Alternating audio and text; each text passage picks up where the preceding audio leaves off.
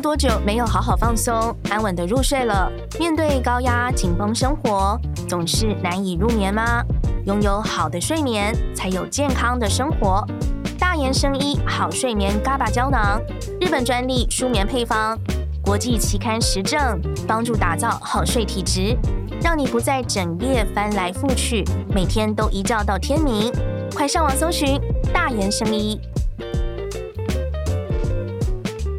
Hello，欢迎大家来到请问康健，我是主持人康小编雨婷。到底下班要不要回 LINE 的问题，然后从这个要不要回 LINE 呢，讲到我们交感神经、副交感神经，也就是自律神经的东西，讲得更详细一点，教大家怎么样好好的运用我们的自律神经，让上班的时候可以更专心，下班的时候可以更放松，以及要生活上怎么样做可以好好的调整我们的自律神经。今天我们台来宾呢，一样是要欢迎台北荣总的精神科医师周永华。医师，欢迎周医师。嗨，大家好，我又回来了。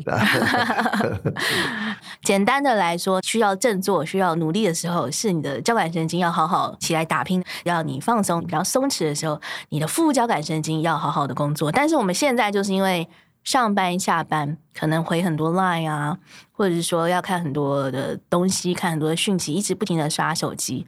我们上班跟下班的界限是非常模糊的，所以副交感神经和交感神经他们就彼此错乱了。那就是想要请问医师说，我们到底要怎么样找回他们各司其职的状态？要怎么做比较好？这个呃，一般来讲哈，呃，在同样的器官呢，同时有交感、副交感的分布哈，他们会达到一个平衡。所以刚刚雨婷说的很好，我们在日常生活当中必须要让它各司其职了哈。那当然，这个一般来讲就是谨守上班的时间哈。嗯。那下班的话，你可能要做的是一个比较休息的时间。那在上一集我们提到，台湾的文化就是几乎不太分上下班。嗯啊，那在某一个程度，大家也觉得这是一种责任心、荣誉感啊。那所以呢，呃，这就好像我常跟我同仁讲，呃，好像你太闲了，你自己也会不太舒服，会有罪恶感呢。对对，罪恶感没有错，这是整个环境的问题。那呃，一般在国外呢，呃，这个刚刚我想到了哈，呃。也是今天的题目，就是因为你 LINE 不断的进来哈。不过呃，像我从前在呃瑞典一些同事，在在瑞典他不是吃到饱，我觉得 手机网络不是吃到饱，对，我怎么那么好？对对，那也是一个 excuse，在台湾都是吃到饱，哎、欸，所以你原来如此，对不对？所以你就很难有这种所谓的借口。那如果你是没有吃到饱的话呢？对，你就两 G，呃，一 G 用完了就就就没了，或者是你出去了也很怕用完，嗯、对不对？嗯、那你可以跟你长官说，哎、欸，下班。我就不能管你，因为我可能是要打电话给我，我要跟他讲。哦，但是这在台湾应该会被，应该会被骂。对，所以不，上次我有听到这些啦，这这是就等于说附带的哈。嗯、那如果在目前的状况没办法改的话，我觉得你可能要让自己哈，也要让整个主管知道，就是你这个工作可能很重要，你要随时接听，不过你总要有一段时间要休息。好，嗯、那我举一个简单的例子，我最近碰到一个人哦，他真的是。很可怜，他做的生意是要二十四小时接电话。我说怎么会有这种生意呢？他是在市场卖鱼货的哦，所以他晚上要去接鱼货，那白天休息一下，接下来又要准备。他只有三个小时，他还要去带他小孩，为了培植亲子关系。哇，我在想说。那我也不能说叫你三个小时都不接，对不对哈？那你亲子关系也没了。那可是他是说他没办法，所以这是我看到一个最扯的事情啊。嗯，他二十四小时要工作。那我从前碰到比较常有问题的就是你工作的时间不太对。其实呃，我们每天正常生活哈，是一个很幸福的人呢。嗯，你知道在世界上，在在这个社会当中，百行百业有不能正常工不能正常工作的，轮班的，哎，轮班的，呃，这什么空中小姐啊，嗯，护士。晚班呐、啊，嗯、那所以这种还还蛮多的。那我也碰到一些像在电子工厂，他三班制的，嗯、那有些人体质就是不适合熬夜。嗯、后来我就跟他讲，我说你可能可以调班，那不能调班，我说你可能真的要换工作了。嗯，所以我们大概整体而言，怎么样让我们的这个系统能够恢复它自己的功能呢？就是你还是要有一个比较明确的时间。那往大的想，就是说，哎，我缩短，就是我规范我的工作时间，但是看起来不太容易。哈像你可能说我八个小时下班我就不接了，这种人在同事里面一定是怪人，对不对？啊，他说，那呃下班的话呢，哈，那这个你如果不接的话，别人会不高兴。所以反过来讲，那怎么办呢？那你至少在下班的时候，你可以规范一段时间你不接。哦，哎，不接。像我举个例子，我可能七点钟到晚上十点，啊，我不接。那我可能有一个小时我会回，十一点我要睡觉了。啊，那你把你自己使用的时间呢，做一个规范。嗯，这个也是一个办法啊。那这个就变成你要说清楚了。那你如果不说清楚的话，人家就容易误会你。那你又出现人际关系的问题了。嗯，所以这是我们现在台湾的这个文化呢，是需要改正的哈。那我觉得啦，这也是我观察整个社会的改变。我觉得年轻的一代，人家常常说年轻人是草莓族，没有压力的这种。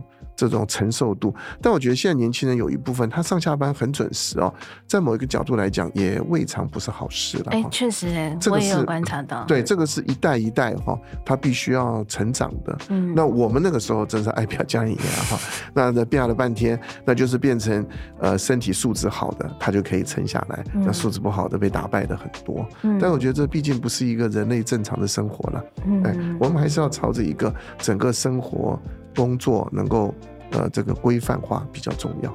嗯，哎，医师，我突然想到，你看的病人这么多，有没有一些真的是高层的主管 来来找您说啊，真的是身体哪里哪里都不舒服这样子？基本上是这样子哈。这个在台北荣总呢，我相信呢，这个从上到下哈，嗯、那当然这是我们职业道德，我们不会讲是谁。不过呢，从上到下，贩夫走卒到很顶尖的客户，基本上。呃，我们都有。那这也要提到一件事情，就是压力其实每个人都在啊，没有人会呃这个隔绝于压力之外。嗯，那我常举一个例子，压力也没有好坏。我们早期的社会学家，嗯，他把压力分成好坏。你被骂了，这个压力是坏的；你被称赞的压力是好的。后来我们发觉，压力没有好坏。嗯，所以你今天如果钱掉了一百万，这是压力；那你今天升官。其实也是压力。我们看到很多人升官之后，他晚上反而睡不好了。所以在我的这个脸书里面，我有讲一下叫压力方程式，它有很多因素啊，跟你自己的能力、自己内修的能力，所以基本上还是要回到一个自己的生理的调试哈，这个是非常的重要。嗯，所以各行各业。都有，都有压力。哎，这个我我常常讲，有钱人有有钱的压力，呃，没钱人有没钱的压力哈。嗯，那我在这边说个呃半真半假的笑话，我常跟我病人讲哈，就我的经验哦，我觉得你当穷人最好。因为穷人呢，他压力不大，是他就只有一个压力，就是穷 啊。所以你去买东西的时候呢，你就跟老板说最便宜的，你给我拿一个。但如果你有钱的时候呢，这个压力比较大，因为你可以有很多的选择，很多的选择，所以你就会觉得压力好大。我是买这个还是买那个，要怎么比哈？所以我常讲，在我的感觉上，当穷人真的是最幸福的啊，最幸福的。好，这是医师多年得出来的这个总结出来感想。想当当穷人是最幸福的，最幸福。你只有一个焦虑的恐慌，就是穷，其他没事了。但你每天只要吃完饭，一百块钱、两百块钱，你日子就过了。哎，你也不会考虑那么多事，你只要想到明天能够吃饭就行了。好，刚刚有讲到说，这个交感神经和副交感神经要让它在最佳时机发挥作用，就是至少至少你要让你的上下班时间尽可能的啦，是上上班时间可以好好上班，下班时间就算没办法完全不回 LINE 的话，至少有规定自己或跟主管沟通好，说大概可能几个小时几点之后我就不回 LINE 了，对不对？对，这个是一个哈。呃，我觉得这个是一个所谓被动性的哈，那我要提一下一个比较主动性的做法，嗯，就是你还是要培养自己的嗜好跟自己的、欸、的这个对耶呃对对呃自己的生活，呃，像我举一个例子，如果照我们刚刚讲，你七点到十点不回来，不过你也没什么事，你每天在家里看电视，你时间久了也会。比较无聊。那像我跟我同仁讲，你这个时间，如果你下班除了走一走，或者是上个瑜伽课啊，那这个我最近在台北荣民总医院成立一个匹克球社，打那个匹克球，大家可以打一打。我我觉得终究了，哈，你要让自己过得开心，你还是要培养自己一个嗜好。嗯，就是你忙的时候，你找时间去；但当你不忙的时候，你的生活会更有规划。所以我觉得这是一个比较积极主动的做法。嗯，你一定要培养自己的嗜好。自己的嗜好，哎，我其实因为我自己最近比较有开始在爬山，我有观察到一些现象，就是我觉得如果有开始登山的朋友，可能会发现登山是蛮容易上瘾的，就是包括可能规划路线啊、挑装备什么，我就会发现这些有在登山上班族，慢慢慢慢好像会发展出一种，就是说，哎、至少我在上班的时候，我就是我有一个预期，我有一个想望，说，好，我现在。来拼一拼，来好好的工作，但是我就是为了全心全意，为了我的假期，为我的周休二日，来好好登山来做准备，对不对？没有错，雨婷这个是一个非常健康的想法。这也我们在呃一般见就是照顾病人的时候，我们叫做转念的哈。哦。你可以以工作为主，但是你也可以把工作为辅。那这个不涉及到所谓的价值观的判断啊。很多人说哦，你把工作摆到呃这个为辅哦，那你这不不重视？不是，我们还是要好好做。像你提到刚刚那个登山这个概念，非常的健康。为什么？因为你每天的目标是针对你自己的。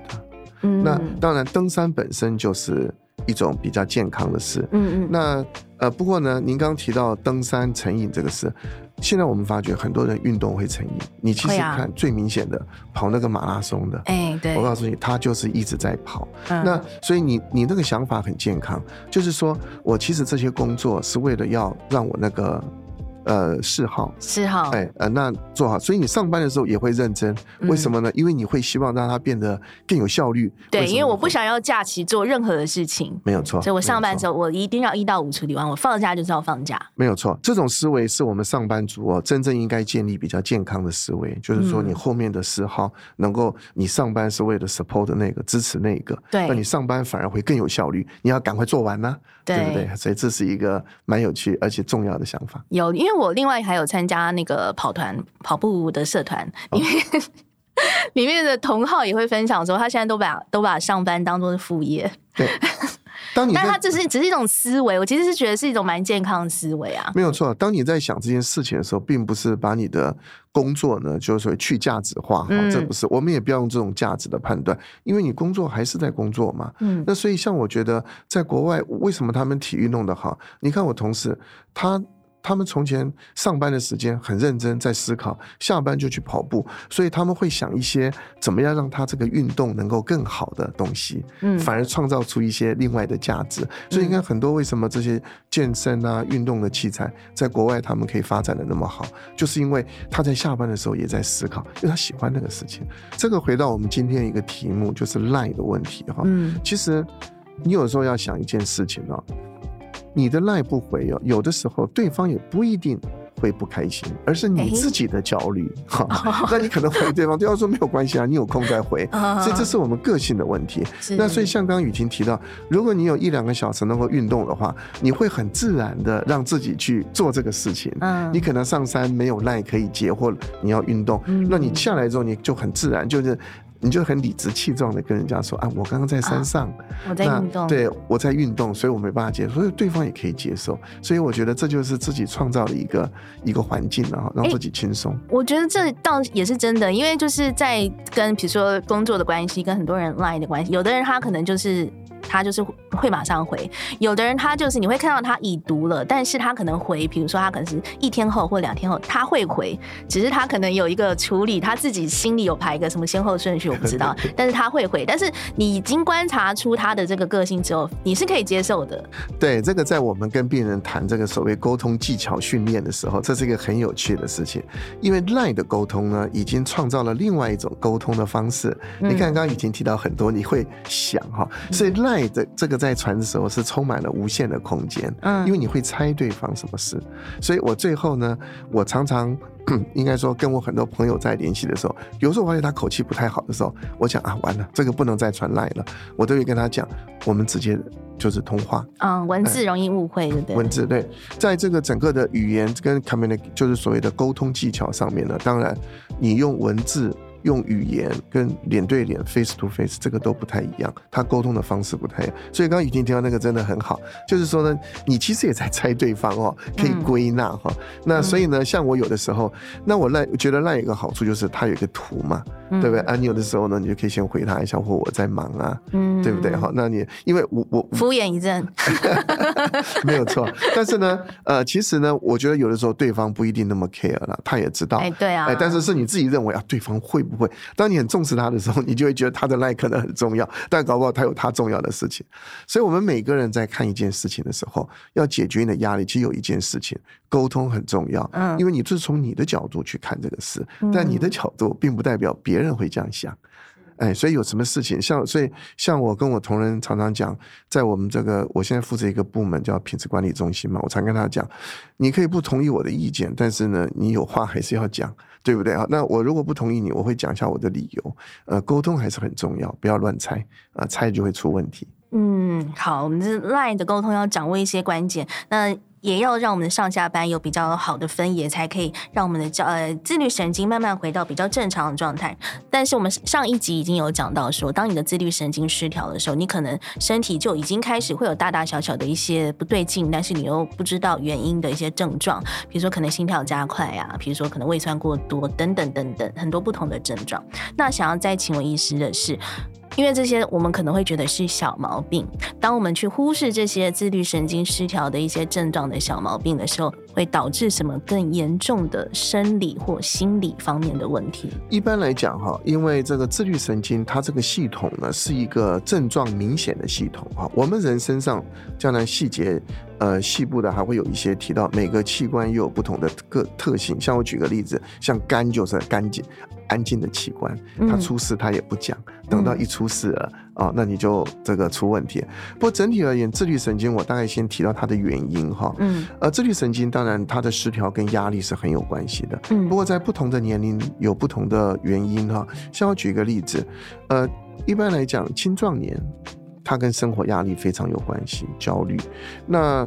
呃，在年龄大一点的话，有的时候是跟他有退化性的失眠有关系，但是有一部分人呢，是因为周边器官有问题哦，他有感觉传进去，像疼痛。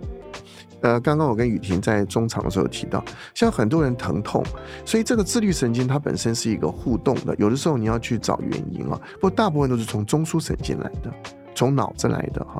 那有人是周边的疼痛，他这个疼痛呢，像我举个例子，脚或糖尿病足。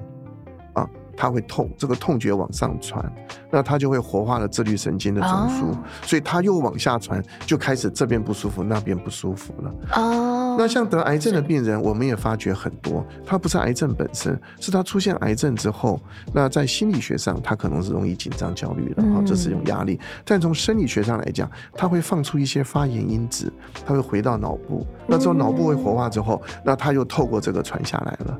所以就出现这些症状，嗯，所以有人呃得了癌症，他会觉得全身不舒服，就以为癌症扩散了哈。啊，哎，那像心衰竭的病人，像我们从前做一个研究，心衰竭的病人很有趣，心衰竭的病人他衰竭过一次被救回来了，我们知道他心脏的状况，我们跟他讲 OK 了，可以回家了，但他只要一觉得胸闷，他就会送急诊室，造成医疗的很大的一个负担跟浪费。我们慢慢也会教他，就是实际上有一些你这个胸闷是因为自律神经失调。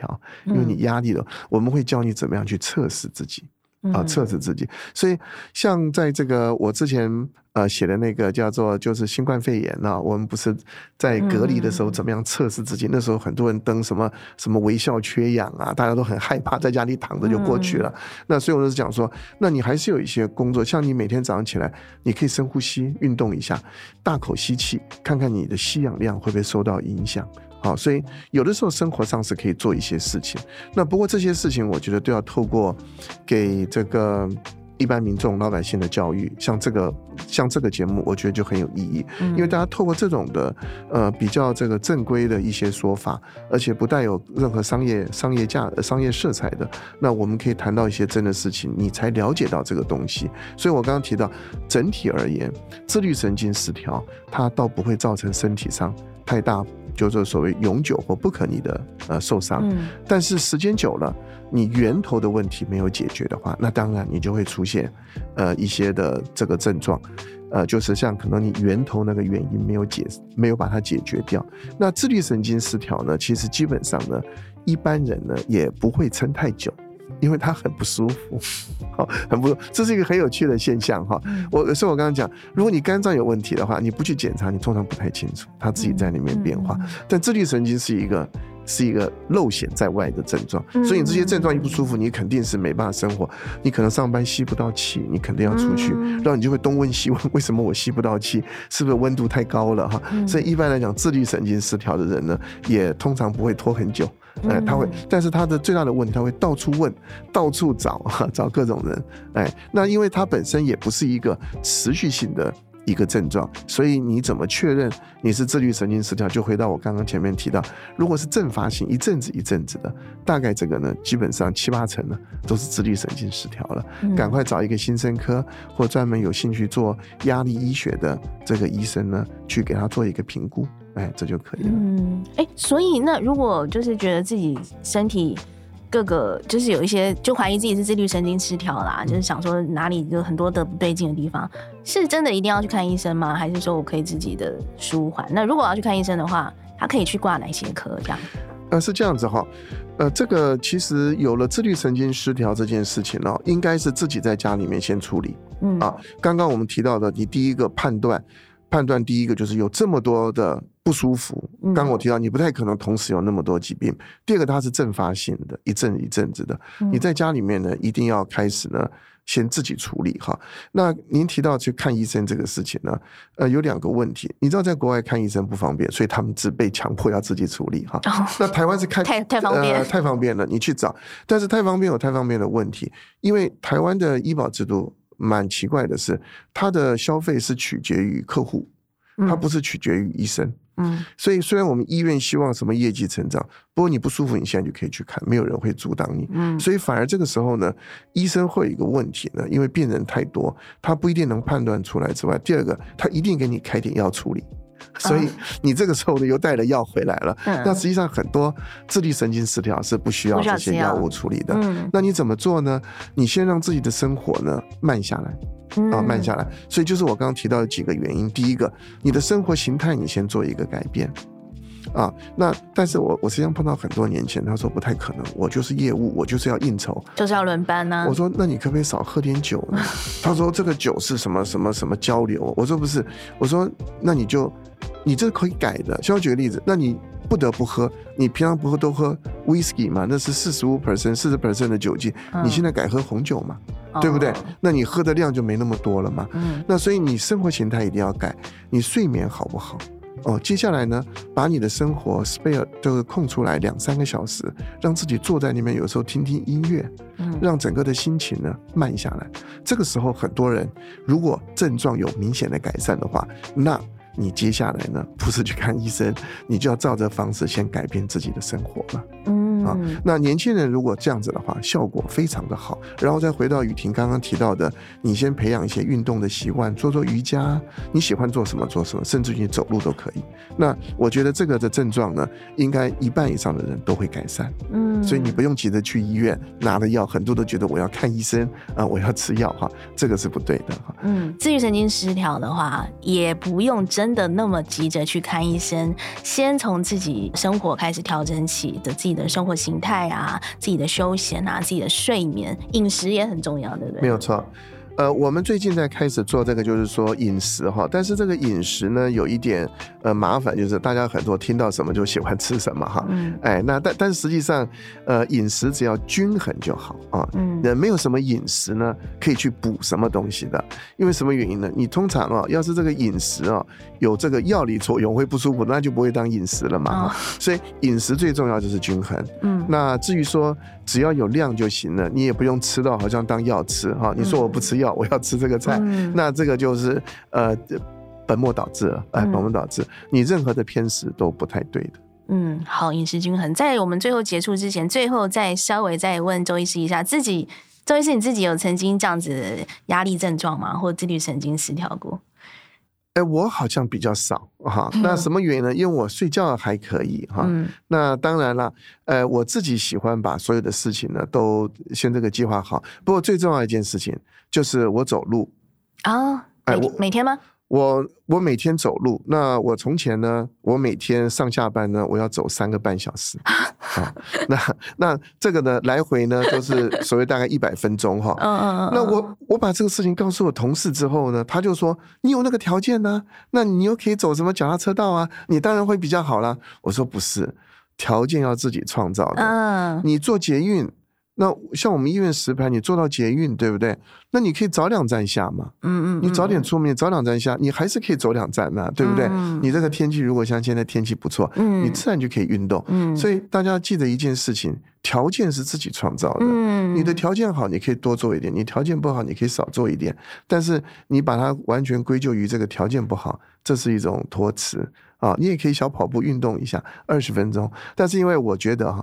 有一件很重要的事情，因为我走路游泳，我每次游泳游大概三千公尺哈。这我最后我可以分享我的经验，走路跟游泳一开始的时候哈，大概前三十分钟哦，最痛苦吗？想的都是坏事，因为因为它不是跑步，所以它不会很累。哦、但是呢，我告诉你，没有那么集中，对不对？对，但是你在路上，我每次想，今天谁要对我不好，那个不行，这个不行啊，我的同事。哎，时间久了之后呢，你就会发觉，你想的都是好事。呃，三十分钟之后，三十分钟之后。好的，好的思考慢慢上来了，没有错，所以一定要撑过三十分钟，没有错，意思是这样。一般来走路呢，我觉得呢，一开始的时候呢，因为你可以东看西看还好，游泳比较麻烦，因为你还要算你的圈数 哦，那你又要算圈数，又要想事情，那你从一开始都想到谁对我吧，突然想到，哎，这个好像圈数不对哦，那游哪里去？后来呢，我就发觉，哎，越有呢，这个想法呢就会越正向，在国外很早就有这种研究，所以你只要规则的运动，那。撑过三十分钟，我跟你说，你只要撑过三十分钟，它会容易出现正向的思考。天哪，原来有这个秘诀！你们大家可以试试看。我个人的感觉哈，非常明显。所以我每天走一百分钟的时候，我走到办公室都很开心，而且我会发觉谁对我不好都忘了，我就想到好事。好，这是今天给大家最 重要、最重要的小诀窍，就是做运动一定要撑过三十分钟。三十分钟之后，奇迹就会开始浮现。真的，真的。好，希望大家都可以抢救自律神经之后，慢慢可以找。回你最好的生活和工作平衡的状态，让你的作息啊、睡眠啊、饮食都回到最均衡的状态。那这是请问康健带给大家的内容，也非常感谢周元华医师。谢谢，谢谢大家，谢谢。那我们就下次再见喽，拜拜。